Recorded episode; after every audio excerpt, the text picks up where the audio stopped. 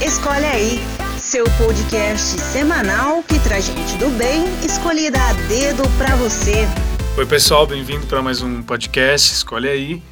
E como é de praxe, sempre pessoas escolhidas a dedo, literalmente, porque eu escolho mesmo, sou um cara bem criterioso. E a gente passou aí por um tempo, né, do Outubro Rosa, vieram pessoas maravilhosas partilhar um pouco da vida delas. E agora a gente começa uma outra fase, ainda não é a segunda temporada, é a primeira, a gente vai até o final de novembro com essa primeira temporada e depois a gente volta em janeiro com a segunda temporada, a gente dá esse espaço em dezembro. Mas antes de terminar o ano, eu não poderia né, deixar de trazer aqui a Renata, Renata Mello, a Rê é uma pessoa. Renata Melo Feltrin, senão. Feltrin! Precisa colocar o Feltrin. Verdade. A Rê. é por causa do e-mail. É. A Rê, ela já até deu spoiler. A gente se conheceu na empresa, na CIT, né, Rê? E assim, eu queria contar como foi, como foi engraçado. Assim, eu lembro que quando eu entrei para um cliente grande que tem lá na empresa, e a Rê estava é, como né, gerente, coordenando ali tudo, todos os gerentes e coordenadores se, apresen se apresentavam, porque a CIT ela tem um, um viés muito é, despojado, né? Ela tem esse perfil mais tranquilo, né? De, de, lidar com as pessoas, né? Bem aberto, bem humano. E, e aí na apresentação as pessoas colocam fotos, né? De, de, de das coisas da vida e falam do gosto pessoal, para trazer, né, não só o lado profissional, que a gente já conhecia, né, porque a gente lida com as pessoas diariamente, mas também o lado humano, pessoal e particular de cada um. E aí eu vi uma foto dela com o Lerão, Rogério Feltrin. Eu falei, não é possível. E ela, é porque é meu marido, porque eu falei, mano, não é possível, que coincidência louca da vida. E, e aí eu lembro que depois eu te chamei, né, Eu falei, Rê, por acaso, é, é, o, é ele, você é casado? Sou, a gente começou a conversar eu contei um pouquinho da minha história e eu lembro que você falou assim, meu, manda um e-mail para mim com essa história que eu vou mandar pro, pro meu marido, que ele vai, ele tá escrevendo um livro lá de histórias de pessoas que tiveram histórias com a banda e ele vai escrever. No fim, a minha história entrou aos 45 do segundo uhum. tempo, é a última história do livro que eles fizeram, né? Acho que é, como é que chama o livro? Me é... deu um é. branco agora. é, contadores de histórias. Contadores de histórias, isso. Que conta as histórias das pessoas que tiveram histórias com a banda.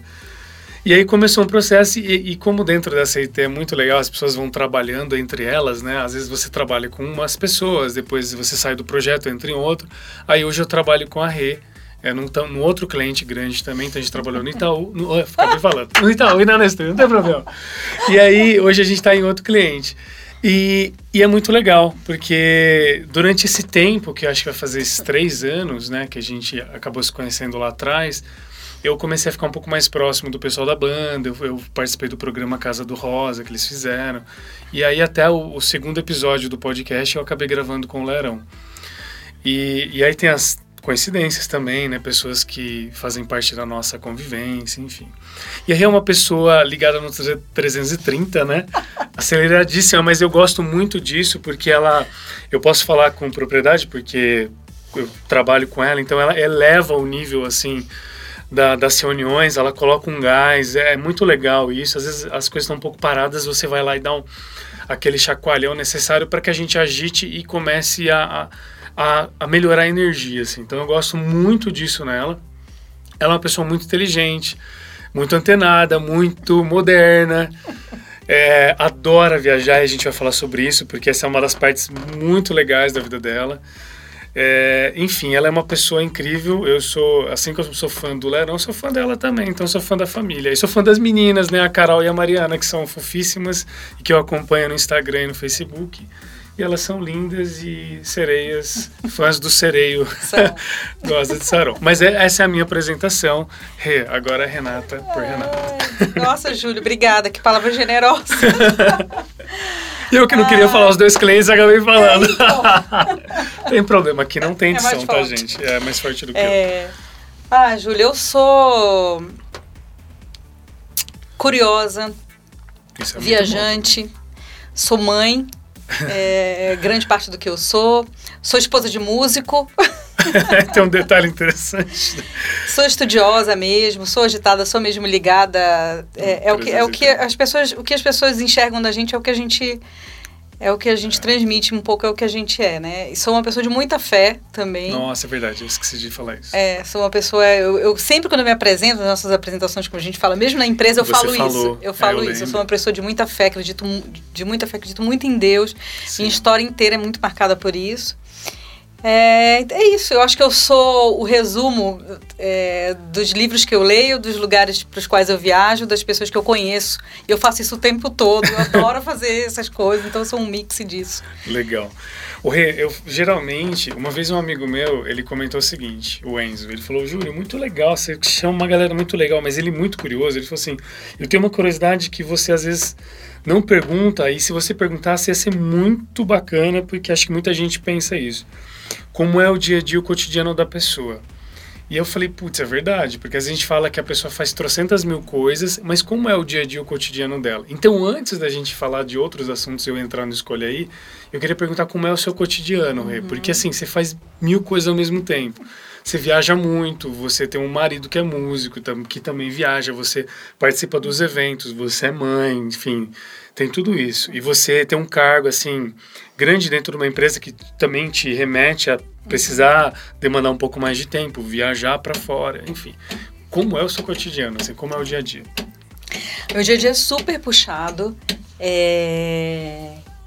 Eu acordo super cedo todos os dias, assim, seis, seis e meia da manhã. Eu sou a pessoa que mais. Eu acho que eu sou a pessoa que menos dorme na minha casa. Minhas filhas dormem muito, graças a Deus, 12 horas, eu vou dormir. Mas eu, eu, apesar de dormir tarde, acordo mais tarde, eu sou a pessoa que acorda super cedo, porque eu vou muito para São Paulo a trabalho, né? Quase, uhum. quase vou e volto todo dia.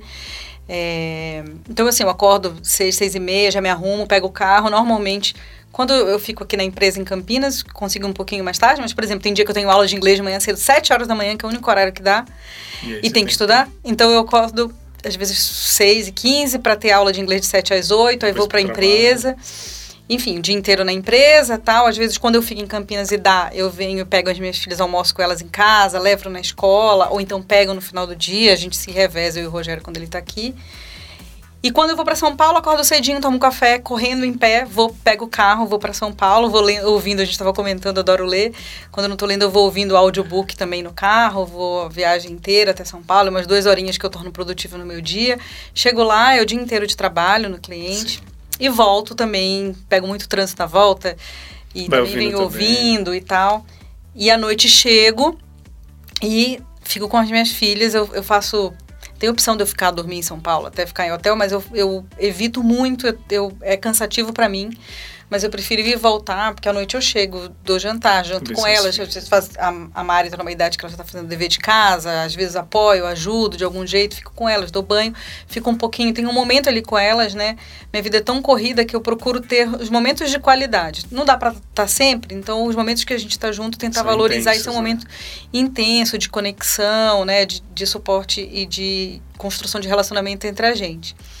E final de semana o Rô normalmente está viajando, né? Com a banda. É. Então, final de semana eu fico muito com elas. Então, a gente acorda, enfim, de manhã tem dia que eu fico tão durante a semana fora de casa, ou viajo, trabalho, que eu quero ficar na minha casa. Então, elas é, eu moro numa, é um condomínio que é uma vilinha, então elas brincam, tem um monte de criança, elas ficam muito livres ali, elas brincam quintal na frente ali na vila e, e a gente fica em casa muito, elas curtem muito esse espaço, ou então a gente sai e eu levo elas a reboque, vou fazer unha no salão, levo elas comigo, vou fazer alguma coisa, levo elas comigo.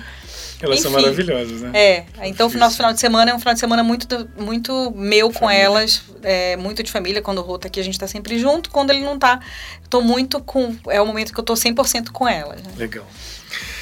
Você viaja bastante, né? E recentemente você fez uma viagem para a China e para o Japão, não foi isso? Fiz. Então eu vou começar a escolher aí por isso. Já que você foi nos dois lugares, eu queria saber qual foi o mais legal. Assim, qual que você escolhe, Japão ou China? Nossa, são muito diferentes. Muito diferentes. Parece que não, né?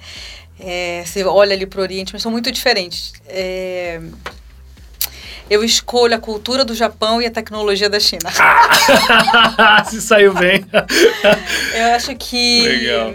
Cara, a cultura do Japão é um negócio incrível, assim. Fiquei... Eles são extremamente educados, eu nunca fui lá, são, eles são disciplinadíssimos. São até, assim. é, chega a ser até, eu acho que às vezes opressor, no sentido de que eles são tão que até você fica mal de fazer alguma é, coisa. É, eles são extremamente educar, sabe? No metrô é um silêncio, todo mundo em fila, auto-organizado, não tem bagunça. Sobe por o lado certo da escada, desce pelo outro não lado. Tem atraso. Não, é impecável os horários, assim, eles são extremamente educados cordiais, assim, é, é impressionante. Mas assim, eu, eu, visitei um templo, tive a oportunidade de ir num templo oh, visitar.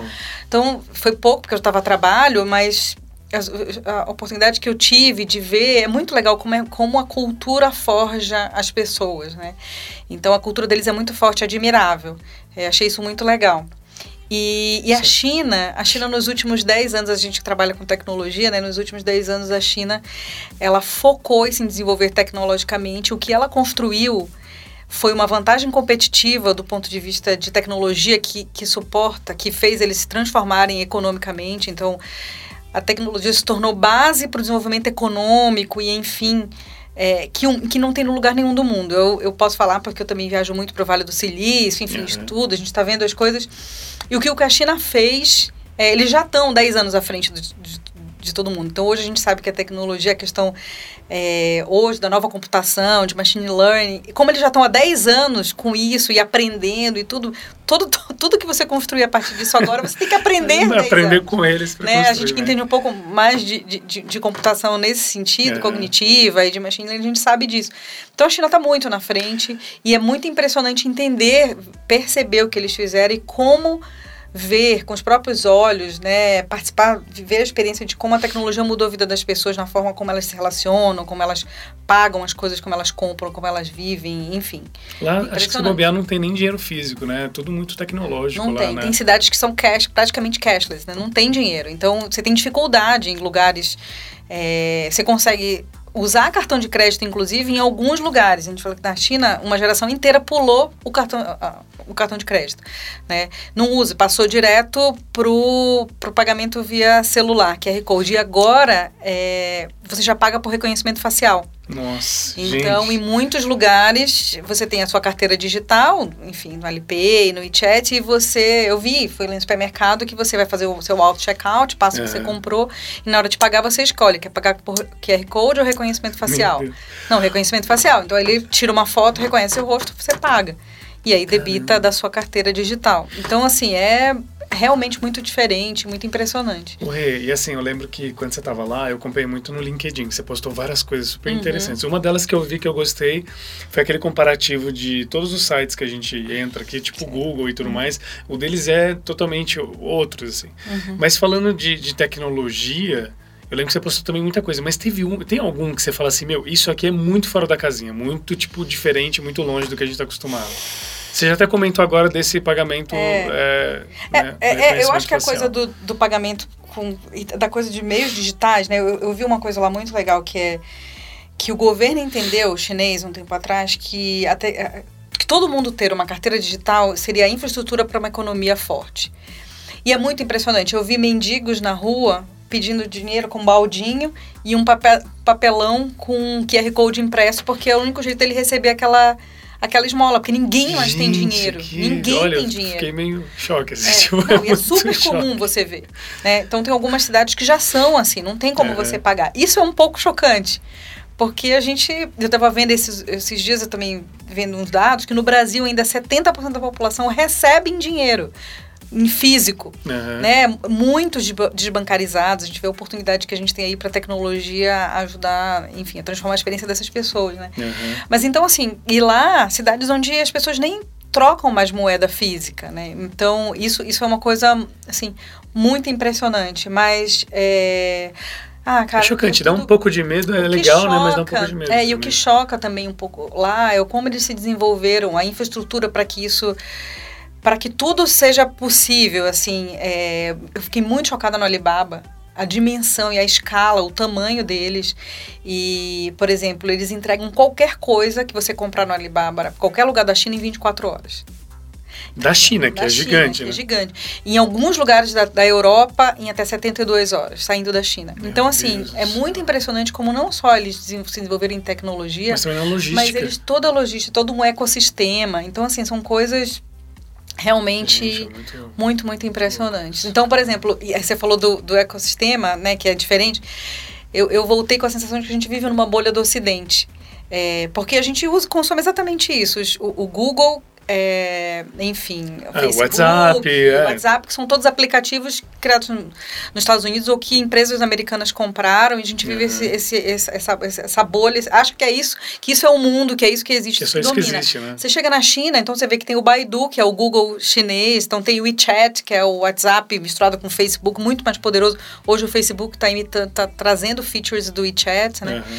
Então você vê que tem todo um um mundo lá que a gente não sabe nem que existe, que as pessoas usam numa escala muito maior até do que aqui e que a gente não conhece, né? Porque era muito longe e, e o mundo está indo hoje beber da fonte que é a China, que é uma fonte de tecnologia e de, de criação de novas experiências a partir disso. Então é fascinante esse lado também, né? Do que, que eles conseguiram fazer através do foco, da disciplina e da construção é, de, de um, uma vantagem competitiva através da tecnologia e do desenvolvimento da economia a partir disso. Uou! Nossa, é muito é interessante, né? É muito diferente, assim. Às vezes eu fico pensando, a gente, você falou da bolha, né? E, e às vezes a gente viaja, não precisa ir muito, é, muito longe, assim. Algumas coisas são diferentes já, né? Culturas, por exemplo, quando eu fui no México, a cultura lá é bem... É, tem algumas coisas parecidas, uhum. mas é uhum. diferente também. Então, é, esse negócio de da gente ficar sempre talvez é, espelhando as coisas dos Estados Unidos também é, é um pouco errado, né? Você sabe que eu bom, eu, eu amo viajar, né? E eu acho que via, porque assim, eu adoro eu sou eu CDF, eu sou mesmo. A vida inteira fui, sou, adoro ler, por exemplo, eu não vejo TV, eu prefiro ler um livro do que ver TV. Isso para mim me dá prazer, eu gosto, eu curto uhum. fazer isso, né? Então eu adoro, adoro estudar, adoro conhecer. E eu acho que viajar você não só relaxa a sua cabeça, você conhece coisas, você aprende. É né? Você aprende culturas e isso te ensina muito. Te ensina de que as pessoas são diferentes e que não existe certo e errado, existe, existe contextos, padrão, né? existe comportamentos naqueles contextos, as pessoas tomam decisões baseadas nesses contextos e na sua, na sua cultura. Então eu acho que é um jeito muito gostoso de aprender, né, sobre sobre, sobre tudo, sobre as outras pessoas, sobre sobre Até sobre economia, enfim, né? História, é, economia, tudo. sobre tudo. Eu inclusive adoro levar as crianças para viajar. É, sempre que eu tenho oportunidades e quando a gente viaja eu gosto muito de mostrar isso para elas, né? De que o mundo não é, não são só aquelas referências que estão em volta delas, no dia a dia onde elas moram ou aquilo que o mundo é muito maior do que isso, né? Então as possibilidades também são muito maiores. Né? Isso gera muita coisa, respeito também, um sim, virtudes, sim, né, que as crianças totalmente, precisam também. Exato. Oi, agora eu vou misturar duas coisas que você gosta, hum. que você comentou já. Eu vou continuar com viagens, uhum. mas eu quero misturar a espiritualidade. E aí o escolhe, aí você vai até chorar. é Santiago de Compostela ou Belém do Pará? Ai, Júlio! Você doeu na né? alma agora. Ai, eu poderia Júlio. colocar Santiago de Compostela ou Assis, mas eu coloquei Belém do Pará, que é para dar esse choque. Em termos de espiritualidade? Ó, oh, para quem não sabe, você nasceu em Belém do Pará. Eu nasci em Belém né? do Pará. Em termos de espiritualidade, eu sou paraense. Eu me, eu me reabasteço em Belém todo ah, ano. Inclusive, você acabou de voltar Acabei de lá. Acabei de chegar, cheguei ontem, né? Porque foi o Círio de Nazaré no outro domingo. Sim. Então, assim, são duas. O Júlio me perguntou lugares que eu visitei que a espiritualidade me marcaram muito. Acho que Santiago me marcou muito, assim como Assis, mas aonde eu me reabasteço, onde eu preciso ir todo ano. É em Belém, durante o Círio de Nazaré. Inclusive, tem amigos que vão, voltam no Natal, né, para ver família. Mas eu falo que Natal é Natal em qualquer lugar. O segundo domingo de outubro, a festa de Nossa Senhora de Nazaré só tem em Belém do Pará. Então, eu prefiro ir no Círio. Até levo as crianças, enfim, levo o Rogério sempre que a gente pode, tudo. Já, enfim, foi com Rosa de Saron tocar algumas vezes, mas também foi, tipo, ano passado, ele foi sem show para viver o Círio durante o final de semana, que ele também aprendeu a, a amar e valorizar a uhum. devoção e tudo, porque é uma experiência espiritual muito forte e uma experiência de fé muito da, das pessoas, isso te contagia, isso te reabastece. E eu falo que eu vou e pronto, volto pronto para mais um ano. E então, em termos de, alimentar a minha espiritualidade, é, é em Belém. E, é, e, nesses anos todos que você foi para lá, tem alguma história que você fala, putz, essa aqui marcou muito minha vida, essa aqui eu nunca vou esquecer. Apesar que eu sei que tem várias, mas tem alguma que te marcou mais? Tem várias, tem muitas que me, enfim, que me marcaram. Uh, ano passado, como eu comentei, o Rô foi junto comigo. Eu não vou dar detalhes, porque acho que são coisas até muito pessoais. Uhum. Mas ano passado a gente foi, ele não tinha show, a gente viveu a, tudo junto, a gente acompanha sempre a da, procissão da noite, a gente foi junto. E é muito legal que chove, Belém chove muito, a gente fica embaixo de chuva, a gente vive aquilo, a gente vai rezando. A procissão inteira você vê pessoas, gente que vai de joelho no asfalto, você chora junto e você também se alegra, você vê outras pessoas que você encontra, pessoas que. É, dois milhões de pessoas, mas você encontra. Eu encontro gente que eu conheço, então está ali agradecendo por alguma coisa. Enfim, a gente vive aquilo muito forte. Mas ano passado a gente foi e a gente teve um momento com Nossa Senhora durante o, show do Anjos, até que o Heraldo convidou a gente para o palco, quando veio a imagem peregrina, que vai durante toda a programação no palco, no show deles, e ele falou: faça um pedido agora para Nossa Senhora, o que tiver no seu coração, faça agora, agora é o momento. E a gente pediu praticamente a mesma coisa, para não dizer a mesma coisa, sem se falar. E eu e ele, e dias depois, assim, era uma coisa muito difícil, e dias depois, foi dias, não deu uma semana, ela começou a realizar na nossa vida com sinais muito fortes e a gente sempre fala. Então, assim, nossa, tem coisas gente. que não tem explicação, né? Só vivendo. É fé pura, é, né? Fé pura. E assim, tem, enfim, tem N histórias. É muito bonito, Sírio, porque você vê a fé das pessoas, elas levam, tem uma tradição de levar no Sírio na cabeça. É, é, tem até o Museu do que eu levei as meninas agora para conhecer. É, peças que simbolizam a graça que você recebeu, que você pediu através da intercessão de Nossa Senhora. Então, tem gente que leva uma maquete de uma casa, de um barco, um ribeirinho que conseguiu um barco, de um, um, uma carteira de trabalho. No Museu do Sírio tem uma geladeira, um vestido de noiva. Assim, são histórias que você vê. É, muita, muitas pessoas que se curaram de, de, doenças e que você sabe. Então, assim, Eu é muito. a festa é até maior que a Aparecida, né? É uma assim, festa até no mesmo mês, mas são, assim. É uma festa diferente. É, é uma são marcadas por demonstrações. Então tem a procissão do Sírio, tem a procissão da noite, que é da transladação, tem a procissão fluvial, que é de barcos, tem a de moto, tem a de caminhões, tem a Romaria dos Jovens, tem a das crianças. É um mês praticamente de várias festividades, né? Envolve muito também já uma parte cultural. É, é bem grande e eu acho que é a maior procissão do mundo, né? São mais de 2 milhões de pessoas. Meu Deus do céu, 2 milhões de 2 pessoas. 2 milhões de pessoas. É, é a maior é umas do mundo. duas cidades é de Campinas são, são, são, É o mesmo amor a Maria, mas é, é diferente. Em Aparecidas que as pessoas vêm para é uma peregrinação até sim que é os até Romeiros, né, a, a basílica sim, até sim. né e, e, e, vivem assistir uma ali eles vão né para Belém para viver dentro pra da cidade todas essas experiências ritos, né? essas experiências nossa então, que demais é isso aproveitando que você falou de Anjos do Resgate eles têm um papel interessante nessa vida. Ah, eu queria falar só uma observação muito legal que eu descobri. A gente estava conversando um pouquinho antes aqui. Eu falei, ô Rê, qual, você gosta, que tipo de música você gosta? Ela, ah, eu prefiro. eu prefiro ler livro. Eu não Nossa, sou é casada eu com falo música. que 100% da cota de música da minha vida. Ficou com o marido. É, não, é, é, é, é dada pelo meu marido. Na verdade, eu não. Eu, eu, lógico, não tem, não, não tem essa. Ninguém não gosta de ouvir músicas. Música me toca, sim, principalmente sim. música religiosa, enfim. Gosto, mas eu não sou. Não é tipo que vai. Eu sou mais visual, ouvir, né? eu não sou tão auditiva, acho que tem um pouco da personalidade, né? Uhum. E não sou, assim, aficionada eu, de curtir uma banda, um estilo, alguma coisa assim. Legal. Então, é isso. Legal. Oi, o lance do Anjo do, de, do, Anjo do Resgate, é, como é que foi isso? Eu lembro que você comentou, a gente estava conversando aqui antes, você conheceu, né? Você é de Belém, como você, a gente estava conversando, mas você conheceu o Rogério num outro momento. É, foi, e como eu, é que foi eu, isso Na verdade, eu, bom, eu sou paraense, em Belém, e eu participava de uma comunidade católica lá desde muito nova, adolescente, enfim. É, sempre, sei lá, 13 sempre anos. Na igreja, né? sempre, durante muitos anos participei, compromissada dessa comunidade. E a gente realizava na comunidade alguns festivais de música que a gente trazia artistas católicos do Brasil todo. E a gente trouxe um ano é, o Anjo de Resgate. E eu conheci o Heraldo, assim, a gente ficou amigo lá, que é, é né, o baixista da, da, banda e dono da Codimu, que é uma gravadora católica que era, né, agora, que, e que, gra, que era gravadora do Roda de Saron, inclusive, uhum. na época, que eu nem sabia quem era Roda de Saron, nem ninguém na época, mas enfim. E a gente ficou amigo, e nesse processo a gente ficou amigo, a gente começou a conversar pela internet depois, que ele foi embora, e ele me convidou para ir para Cachoeira. Eu tinha uma empresa de internet, eu tive uma startup. Ó, oh, anos atrás, tá Anos atrás, nem existia esse conceito, mas eu tive uma empresa que fazia sites de internet, trabalhava com isso lá. Era, comecei trabalhando em agência, porque eu me formei em publicidade. Uhum. E aí, começando internet, site, eu queria trabalhar com isso. As agências eram muito coisa, enfim, análogo, anúncio, tudo. Eu falei, não, quero trabalhar. E montei uma empresa Ela tinha a empresa, meu irmão depois começou a trabalhar comigo, inclusive lá. E aí, conversando com o Heraldo sobre isso, ele falou: Cara, na gravadora a gente não tem nada de internet ainda, isso tá começando, você não quer vir?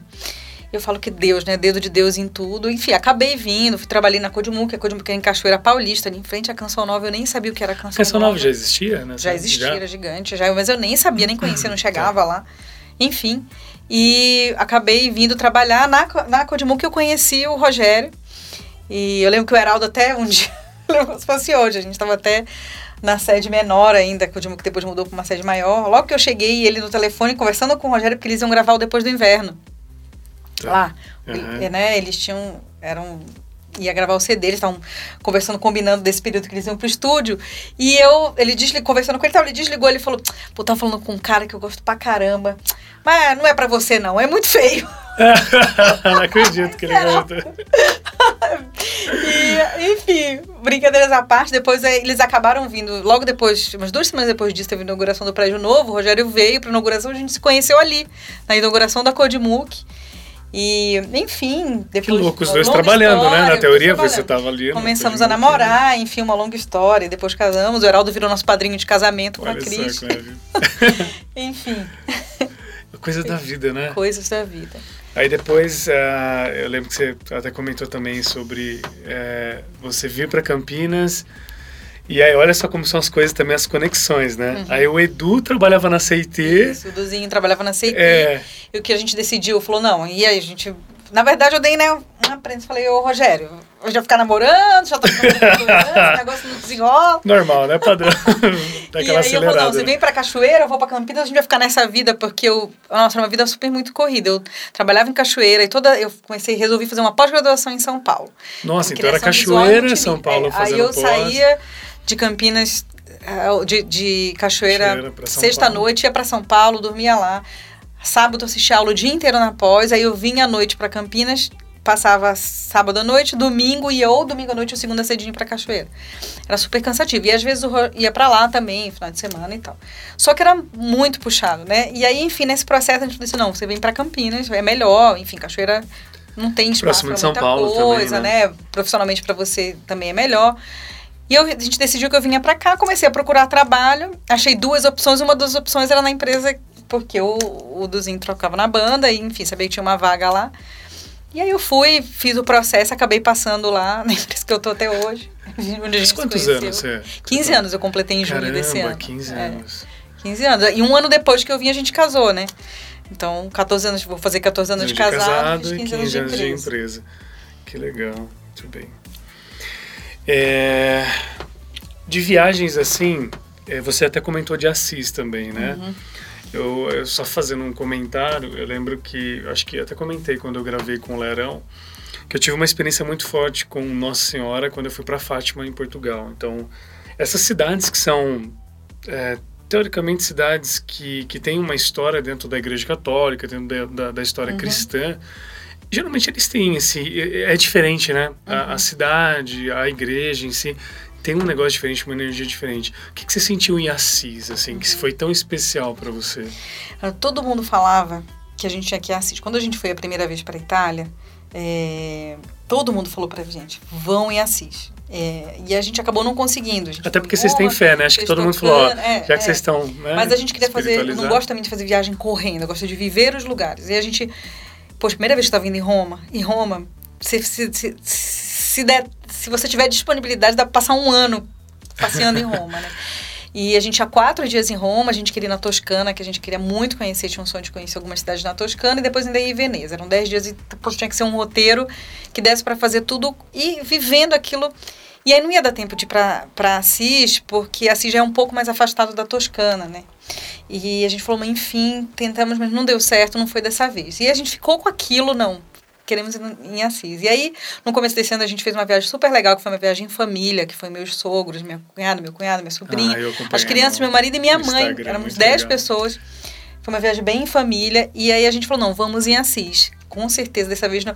A gente que fez o, eu que fiz o roteiro, na verdade, com o Rô, falei, eles nunca tinham ido, falou, não, vocês já foram, tal, e eu adoro viagens, eu planejo tudo, enfim, fiz todo o roteiro, planejei tudo, comprei, fiz tudo.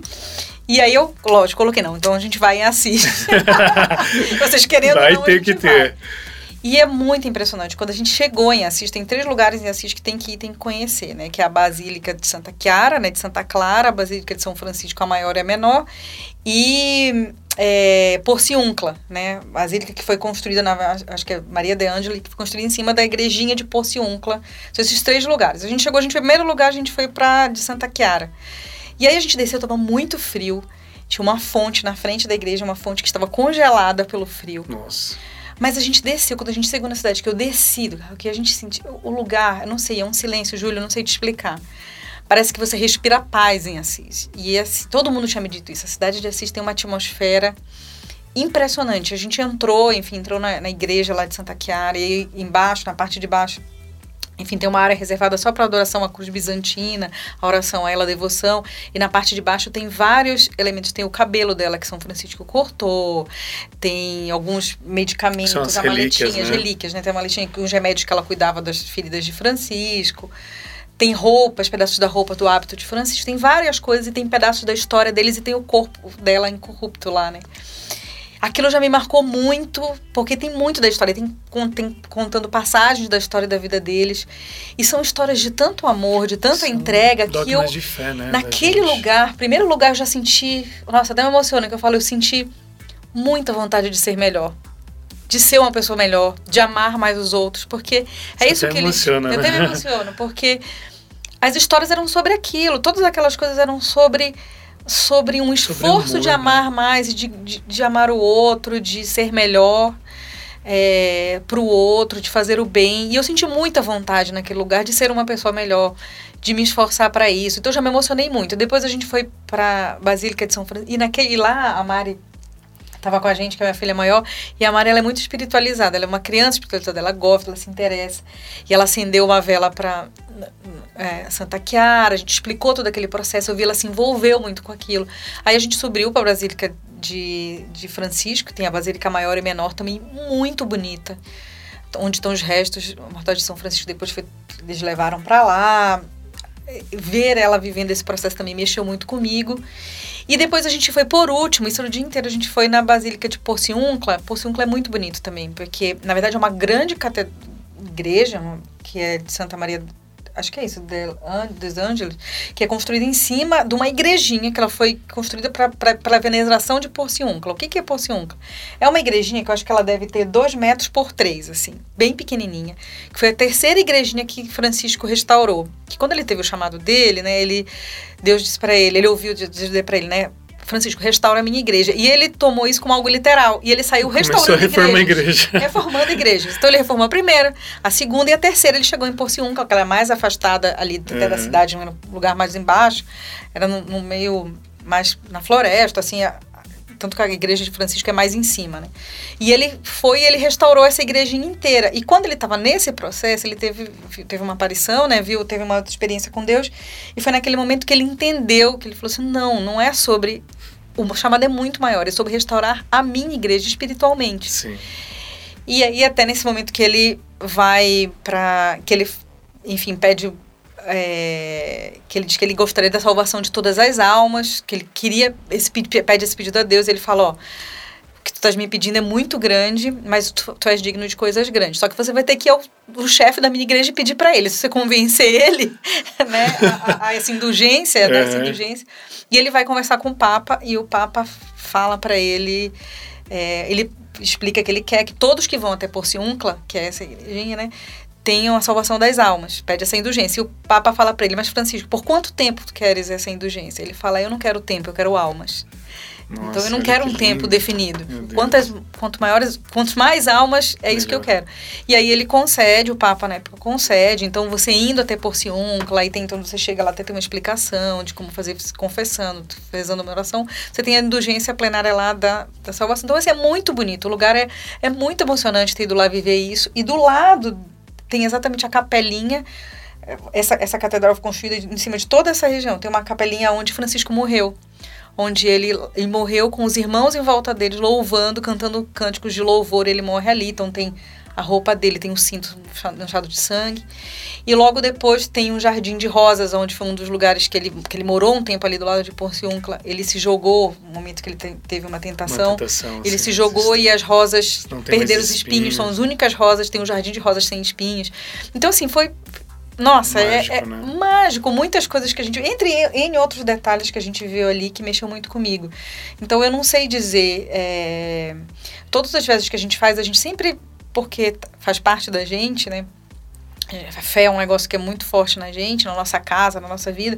A gente sempre vai em lugares, é, também em templos religiosos, Ou que enfim, para viver história, né, viver aquilo cristã. porque a gente se conecta, aquilo reabastece a gente, né? Então, isso foi uma. A gente viveu essa experiência de forma muito forte, assim. Eu vivi de forma muito forte. Se eu puder voltar um dia, gostaria muito de voltar para assistir, super recomendo. Para quem tá ouvindo É. aí. Ô, Rê, aconteceu uma coisa muito legal esses tempos atrás, eu, eu percebi. Você começou a puxar assunto com a galera nos stories, né? E, e aí falando assim, aí, o que, que vocês querem, né? Que a gente vamos falar de, do que é. Aí a galera viagem. Você... Aí começou aquele movimento, né? De você conversar sobre várias, várias viagens que você fez. Aí eu queria é, saber de você o seguinte, assim... Se você pudesse, eu sei que vai ter muita gente que vai te ouvir aqui no podcast, então se você pudesse dar dicas de lugares, de uma maneira sucinta, lógico, Uhum. você deve ter lugares incríveis, né, para você indicar e falar. Primeiro que eu sei que você, vai fazer um- alguma coisa nesse sentido, né, porque as pessoas adoram a- a- as dicas que você dá. Mas se você pudesse dar dicas, sei lá, de dois ou três lugares para as pessoas, quais seriam esses lugares? Pra. Aí você pode ser bem assim, pode ser específico, por exemplo, para quem tem fé isso, é, para quem ia quer dizer um, isso, porque eu acho que viajar é uma coisa muito pessoal. Sim. Eu acho que. Eu até um dia gostaria de trabalhar com isso, cri- criando experiências de viagem para as pessoas. isso.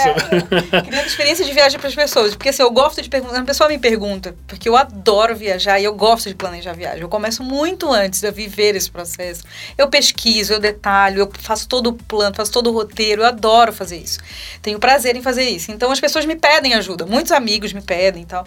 E eu, a primeira coisa que eu pergunto, mas o que você gosta de fazer? O que que você, qual é o seu maior interesse? Do que, porque você pode ir para a Europa e passa a fazer uma viagem inteira dentro de, museu, de museus. É. Você pode fazer viagem, Tem na gente verdade, uma viagem museu, né? gastronômica, experimentando. Você, então, assim, Gente tem que ama vinho, né? Como você. Então, assim, é- é- depende muito da pessoa, né? É, e eu, infelizmente, ainda não tive a oportunidade de visitar nem metade dos lugares que eu quero visitar no Você tem aqueles poder mapinha na parede que você vai riscando? é, Você não, mas tenho na, Daqui a no pouco eu e, então eu acho que viagem é uma coisa muito pessoal, tá? É, eu, por exemplo, a gente, na verdade, vou também, a gente não é muito ligado em praia. A gente passou a ir mais pra praia depois que a gente teve as meninas, porque criança adora Uhum, praia, né? Mas a gente não é muito ligado. Então, se me disser, ah, uma viagem para as Maldívias, num lugar super paradisíaco, maravilhoso, luxuoso, eu troco por uma cidade grande, porque eu adoro cidades, adoro história, adoro coisas, então eu, eu troco. Então, eu acho que primeiro isso, uma primeira dica é, cara, não siga dicas por, se conheça. Sim, Autoconhecimento para tudo na vida é maravilhoso. Então, auto- Escute as dicas, mas se encaixe com o seu gosto, encaixa né? no- Tipo, naquilo que você, você gosta. do que você gosta, aquilo que faz sentido para você e adapte as dicas para isso. É, é, eu gosto muito de viajar. Hoje em dia, eu acho que as coisas não são tão difíceis e tão caras como eram antigamente. Então, se você pesquisar e olhar, tem muita coisa através da tecnologia. Então, se você o pesquisar. próprio Airbnb, né? Que, É, pô, você fica em lugares baratos, que você não precisa ficar em hotel, né? Airbnb, é, enfim, tem sites aí, o Skyscanner de busca de passagens, Uhum. você às vezes acha passagens muito mais baratas, tem mais baratas para fora, para Europa, Estados Unidos, qualquer outro lugar, do que no Brasil, que, tá, que é super Verdade. caro viajar. Acho que ficar em hotel mesmo no Brasil, até o Airbnb, é caro, é muito caro. Em épocas de alta temporada, então é um absurdo. Então, eu- a dica que eu dou é, usar de todos esses serviços e pesquisar. É, mas assim, se você vai. Eu, na Europa, dos lugares que eu já conheci, eu sou completamente apaixonada pela Itália. Nada se compara, para mim, nada é igual às experiências que eu vivi dentro da minha, daquilo que eu gosto. Uhum. Eu- mas você foi também há pouco tempo. Eu gosto muito de indicar Portugal também, quem está entrando. Portugal é um destino bem mais barato na Sim. Europa. Fa- é- é Rico o que- culturamente super também, rico né? culturalmente, tem as raízes da nossa história. Agora, a Exato. última vez que a gente foi, eu falei dessa viagem, a gente fez Itália e Portugal. Porque meus sogros, minha sogra tem ascendência portuguesa e meu sogro italiana. Então a gente queria levar eles para Aham, conhecer a história que deles. E a gente teve a chance de ir no, no Palácio de Queluz, de onde a família real saiu para vir para o Brasil, levou as crianças, contou essa história. Ver isso é muito legal, né? Que tem nossas raízes. Eu acho que Portugal tem a facilidade da língua, que muita gente não, não tem, né? Não, não fala outra língua. Então, em Portugal você fala português e, e você vive a Europa, você Sim. vive a história, você vê as coisas, você come muito bem. Tem um detalhe lá. Tem, dependendo, tem alguns aplicativos que você vê passagens, por exemplo, o Ryanair, que é bem mais barato, e você pode ir para a Espanha, Sim. que é do lado, por, sei lá, 50 é, euros, as, né? As viagens low cost, né? É, São exato, super baratas ali, exato. entre na Europa. Então, eu gosto muito. É... Então vamos lá, já tem Portugal, Itália. É, eu fiz esse é. ano uma viagem que eu adorei aqui na América do Sul. Eu gosto muito, enfim, já fui para o Chile, que eu gosto muito. A gente gosta muito de vinho, a gente já visitou e tal. Acho que mas a gente, enfim, Argentina eu gosto demais. E a gente fez uma viagem, para quem gosta de vinhos, a gente fez para Mendonça, que foi super gostosa. Foi uma viagem de uma semana, que é aqui pertinho para quem mora no Sudeste, aqui no Sul, é bem pertinho de avião mesmo. Dá umas duas é, horas e pouco? Duas horas e pouquinho de avião. Uhum. Foi super gostoso, uma viagem também que não sai caro se você se planejar e, e parece que você tá um, como é, tem essa coisa do vinho, da cultura e você dá para você ir um pouquinho também ali no deserto, conhecer um pedacinho é, daquela paisagem do Atacama. Foi uma viagem que eu super gostei. É, é isso, acho que no Brasil eu gosto muito de ir pro sul, adoro a região do sul, também a região vinícola, eu acho que tem cultura ali. E eu, bom, eu vou puxar a sardinha para Belém. eu sabia. Porque tem Belém, Belém tem muito, tem uma raiz histórica muito forte, então Sim. tem muito da influência portuguesa, então tem coisas históricas lindas, casarões, lugares, tem é, parques maravilhosos, tem igrejas incríveis que tem essa essa arquitetura, essa história. Tem um teatro maravilhoso, um teatro histórico lá, que é o Teatro da Paz. Até tive agora lá no Festival de Dança com a Mari. Enfim, e eu acho que é uma cidade no meio da Amazônia. As pessoas têm uma ideia estereotipada da Amazônia, né? Uhum. Mas é uma cidade grande, no meio da Amazônia, na beira de uma baía, que é a Baía do Gajará, que é linda, uhum. com vários lugares gostosos, maravilhosos para conhecer, uma culinária incrível, com restaurantes, assim, maravilhosos, que os grandes chefes estão indo buscar lá referências da, dos ingredientes, enfim, indígenas e uhum. amazônicos, das frutas e tudo. Então tem uma culinária incrível. E eu acho que, que é um lugar bacana. Eu acho que a Amazônia é muito pouco conhecida e, e muitas pessoas vão, né? E vão muito para Manaus turismo, né? quando vão, e que é o mais o turismo Exato. da floresta mesmo. Mas uhum. acho que uhum. Belém tem uma coisa cultural também bem legal que vale a pena conhecer no Brasil. Ai, é legal. Já acredita que já deu tempo, tá vendo? Fala que passa rapidão. É sempre assim, quando a conversa está gostosa e o tempo passou. Rê, bom, primeiro, obrigado de coração. Eu que agradeço. A gente poderia fazer uns três episódios fácil aqui, que tem um tem monte de coisa para falar, mas é, a gente sempre encerra com uma mensagem, né? Assim, é, que vem do seu coração para as pessoas que estão ouvindo, né? A gente falou de um monte de coisa gostosa, um monte de coisa positiva, né? Espiritualidade, família, profissão, viagens. Mas é, eu vejo em você uma pessoa muito feliz e isso é, isso é muito uhum. bom. É, hoje, dificilmente, né, a gente acabou de sair do Setembro Amarelo, a gente vê tantas pessoas infelizes na vida por N motivos que a uhum. gente às vezes não entende. Também não cabe a gente tentar né, julgar uhum. ou entender, cada um tem os seus pensamentos suas frustrações e tudo mais, mas eu sempre vi você muito realizado e feliz. Uhum. E aí, assim, se você pudesse falar alguma coisa para essas pessoas, assim, do que te, te faz, assim, o que te levanta, o que te te faz viver e ser essa pessoa animada, que coloca as pessoas que cruzam o seu caminho para cima também. O que, que você falaria para as pessoas que estão ouvindo? Olha, é legal até você falar isso, porque eu acho, Júlio, que não é que eu não tenho problemas ou que as pessoas, todo mundo tem problemas. Eu já passei por situações muito difíceis, muito, muito, muito difíceis mesmo na minha vida. A gente passa, enfim, o tempo todo. É... Mas eu acho que a felicidade é mesmo uma escolha. É sobre escolher. Né? E, e eu acho que um dos segredos, primeiro segredo, é sobre você praticar gratidão. Porque a gratidão é uma chave que abre é, a, os seus olhos para tudo aquilo que você tem. Né? Então, muitas vezes a gente está. Problemas vão ter, né? Então, situações difíceis vão ter, mas se você focar e só olhar isso, é isso que é isso que você é sobre isso que você vai ter para falar é sobre isso que você vai dividir Exato. né e, e a gente sempre tem algo para ser grato então até um exercício que a gente faz todas as noites em casa junto nós quatro eu o Rogério e a Mari e a Carol a gente junto reza e a gente pergunta cada um fala o que que você tem para agradecer hoje então nós quatro todos os dias fazendo exercício de olhar para o nosso dia e dizer o que, que a gente tem para agradecer. Até para incentivá-las a, a ter esse hábito, né? Então eu sou muito grata.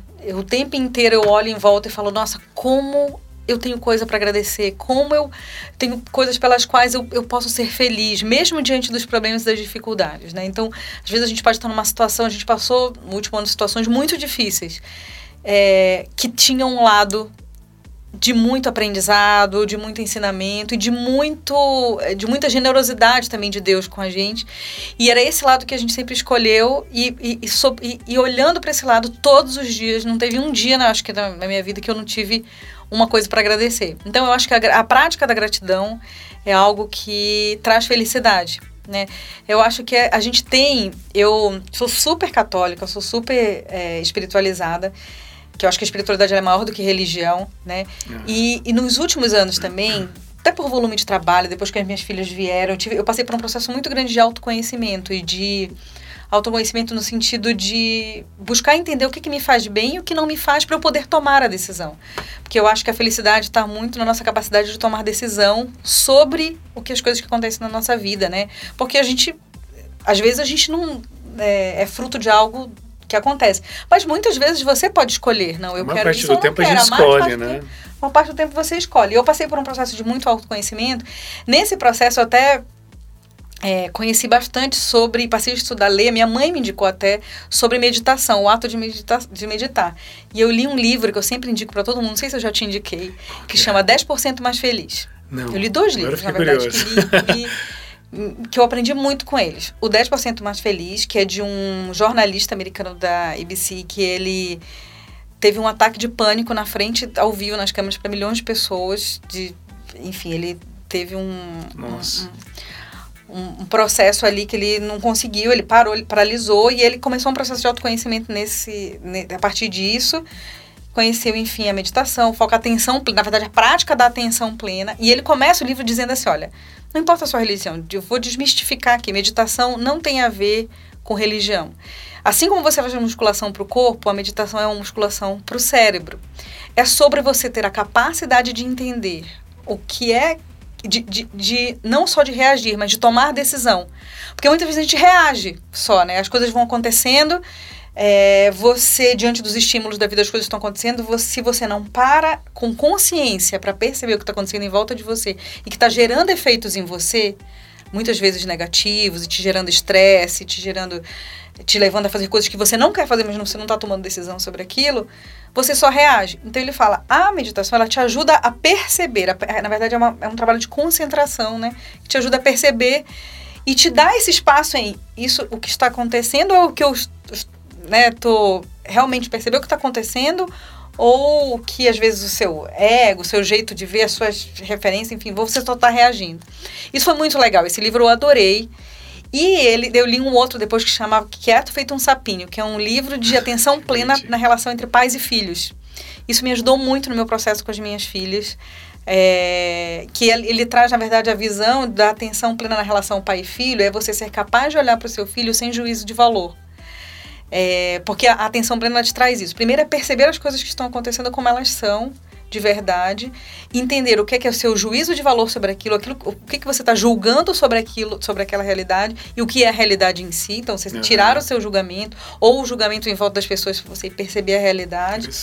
E, e, e nesse livro, e, e tomar a decisão. E é sobre tomar decisões. Né? A atenção plena é sobre isso. E nesse livro é muito sobre você olhar para o seu filho sem projetar um julgamento. Porque a gente projeta sobre todo mundo em volta da gente. Imagina Sim. sobre um filho que você sonhou ter, que você esperou que ele fosse de um jeito, que ele fizesse uma coisa de um jeito. E, as, e os filhos vêm do jeito que eles são. Do jeito que eles são, exato. E aí você tem que aprender. E assim foi muito positivo para mim fazer esse exercício de olhar para as minhas filhas tirando o meu juízo de valor, olhar elas como elas são e ajudá-las elas a se olharem de forma positiva para os sentimentos dela, para a forma como elas são diferentes entre elas e, e elas se construírem, né? Isso. Então isso para mim foi muito legal e isso me ajudou muito. Eu acho que é, eu falo da gratidão e falo de você desenvolver o autoconhecimento, a capacidade de, de, de perceber as, como, as coisas como elas são e tomar decisões. Exato. Porque muitas vezes esse, essa incapacidade de tomar decisão diante das coisas te torna infeliz, porque aí você é levado por algo que vai procrastinando também coisas, né? E o tempo vai passando e você perde, Isso, né? e você também é levado a fazer coisas que você não queria fazer, mas você acha que você tem que fazer. Ou porque todo mundo está fazendo, ou porque se você não fizer, você não vai ser aceito, por, enfim. Sim. Enfim, por N coisas, ou porque você não vai ser bem sucedido, porque é, o padrão de ser bem sucedido é aquele jeito, todo mundo está fazendo, e aí você não, não toma a decisão de eu não quero fazer isso, eu quero fazer outra coisa. Você simplesmente faz e é infeliz fazendo aquilo. Então eu acho que é sobre, se eu puder falar duas coisas sobre felicidade, que são segredos que me mantêm uma pessoa feliz e que eu procuro falar para os outros, é o ato de ser grato e o ato de desenvolver o autoconhecimento e a capacidade de tomar decisões diante da vida, assim, consciente. Muito bem. Uou! Ganhamos uma palestra aqui. muito bem, muito obrigado de coração. Ah, viu? eu que, que Deus agradeço, te abençoe Júlio. muito. É uma delícia poder conviver com você ah, diariamente. Ah, a gente convive no trabalho, enfim, poder é trocar, gostoso. te acompanhar é. também esse teu, esse teu outro trabalho, que é esse trabalho missionário e de levar o bem para a vida dos outros. É, cara, isso não tem dinheiro que pague, né? Mas é o trabalho que, é, que é, o mais precioso, né? Isso, isso é, uma, é uma ligação, isso que você falou é, é muito legal, porque também é uma gratidão. Isso tudo é. aqui é, é, gratidão a Deus por tudo que Ele dá, né? É, Deus é muito uhum. bom e a gente precisa, é o que você falou, levar esse amor, tentar ser melhor. E, e aí, quando eu conheço pessoas como você, como o Larão, como o Ricardo, como pessoas que fazem parte do meu dia a dia, que me fazem o meu dia melhor, não sabe, tipo, é o mínimo que eu posso fazer é devolver isso tudo é isso que é dado para minha vida. É isso aí, obrigada. É isso Adorei. Tamo junto, obrigadão. e para você que ficou até o final, obrigado de coração. Rei, hey, qual que é seu Instagram pro pessoal te seguir lá e conversar com é você? É Renata Feltrin. Acho com N é. no final. Com eu vou colocar no descritivo, não tem com problema. Isso. e aí o que eu vou pedir para vocês que estão ouvindo é, se você quiser dar um feedback, conversar, né, desse papo, fala com a Rê procura ela e, enfim, troca essa ideia, porque é muito legal a gente receber feedback das coisas que a gente faz, tanto para o bem quanto para o mal, mas para a gente saber né, o que, que aconteceu, que sentimentos que a gente gerou nas pessoas, tá bom? Fiquem com Deus e até o próximo episódio, se Deus quiser.